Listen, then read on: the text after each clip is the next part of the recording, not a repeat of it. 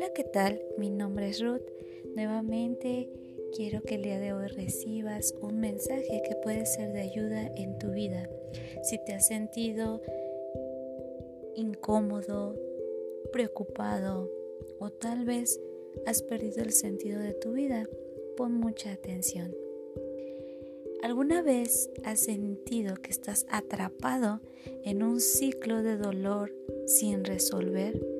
Y te recuerdas día a día las ofensas que te han hecho una y otra vez? Pues es hora de que clames, Jesús, Hijo de David, ten misericordia de mí. ¿Sabes? El perdón es una palabra de doble filo. Caminar definiéndote por lo que has experimentado, antes y después de un profundo dolor no es algo que te ayude. Tal vez fuiste una persona que recibió una horrible temporada, tal vez tuviste una conversación hiriente, tuviste un descubrimiento impactante y doloroso, tal vez un divorcio, una muerte injustificable, un compromiso fallido, una separación, tal vez la pérdida de una amistad o un momento de odio o rechazo, o a lo mejor fue un comentario. Tal vez algunas de las situaciones anteriores fueron el día que todo cambió. Ese momento marcado por el tiempo que el día de hoy no te deja continuar cuando tu corazón ha sido destrozado y cambiado en algo que aún no se siente normal dentro de tu pecho. Tal vez es eso lo que requiera algo que se llama perdón. El perdón es difícil concederlo, ya que implica condonarle la falta a la persona que te hizo daño. Cuando tu pecho carga ese peso tan enorme que no te puedes sentir ya tranquila en ningún momento. Y te das cuenta que cargas con una falta de perdón. Mi capacidad de perdonar a los demás solamente es posible cuando te acercas a lo que Jesús ya hizo, aquello que permite que su gracia fluya libremente a través de ti.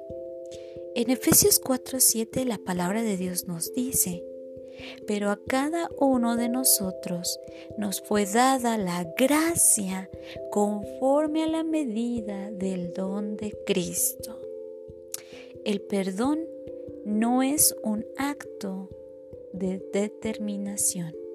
El perdón es posible gracias a tu cooperación con el Espíritu Santo.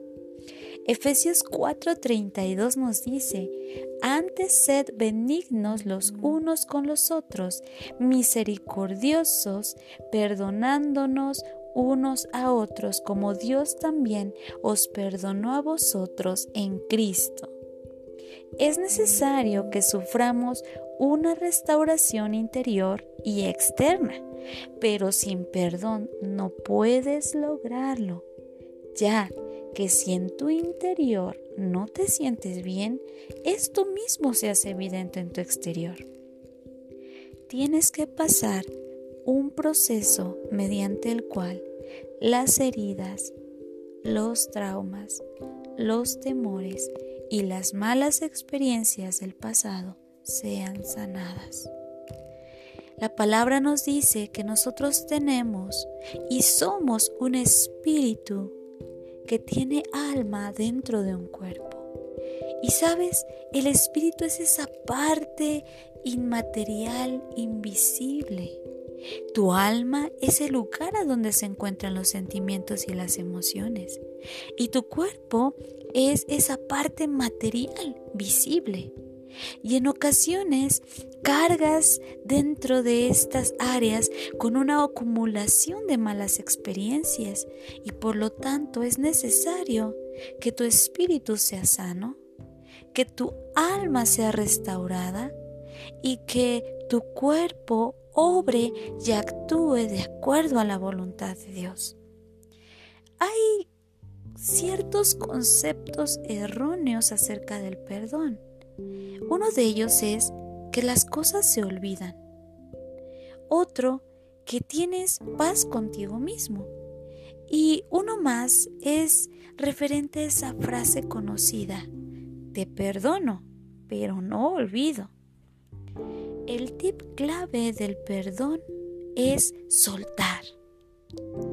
Es simple soltar, pero implica una acción donde a tus enemigos les tendrás que decir, ya no me debes nada, vete.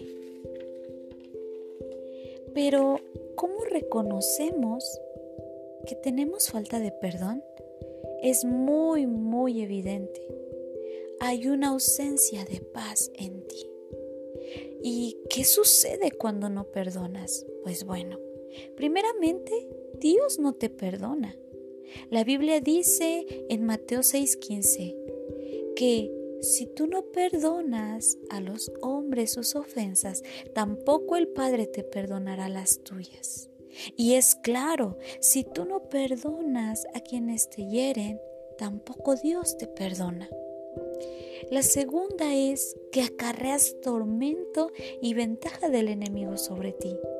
En 2 de Corintios 2, 10, 11, la palabra nos dice que nosotros hemos sido perdonados porque Dios nos ha perdonado. Y si el algo nos ha perdonado, nosotros también tenemos que hacerlo en presencia de Cristo para que Satanás no gane ventaja alguna sobre nosotros, pues nosotros no debemos ignorar sus maquinaciones. Otra cosa que nos sucede con la falta de perdón es que nuestras oraciones se truncan y no llegan a sus oídos. Marcos 11:25 nos dice, y cuando estéis orando, perdonad si tenéis algo contra alguno, para que también nuestro Padre que está en los cielos nos perdone nuestras ofensas. ¿Y qué con nuestras ofrendas? Pues es claro, no son recibidas. La palabra de Dios dice en Mateo 5, 23, 24. Por tanto, si traes tu ofrenda al altar y ahí te acuerdas de que tu hermano tiene algo contra ti, deja ahí tu ofrenda delante del altar y anda y reconcíliate primero con tu hermano y entonces ven y presenta tu ofrenda. Y es muy claro, cuando no hay perdón nuestra fe es nula y no hay amor. Pero te invito a que pongas atención en los siguientes síntomas. El primero de ellos, si tienes pensamientos de mal. El segundo, gozo en el mal de otros. El tercero, dolor ante los recuerdos del pasado. Y cuarto, hablas continuamente de tu pasado. Si algunos de los síntomas anteriores los has encontrado en ti, ten mucho cuidado porque seguramente hay falta de perdón. No le des permiso a los demonios, a esos verdugos que te atormenten. Pero, ¿cómo es que no les darás ese permiso? Veamos, Mateo 18, 21 y 22 nos dice algo muy claro. Perdonemos hasta 70 veces 7 aquellos que nos han ofendido. Y cada que te acuerdes de algo que te hayan hecho, perdona, suéltalos, perdona y condona lo que te deben y diles, vete, no me debes más.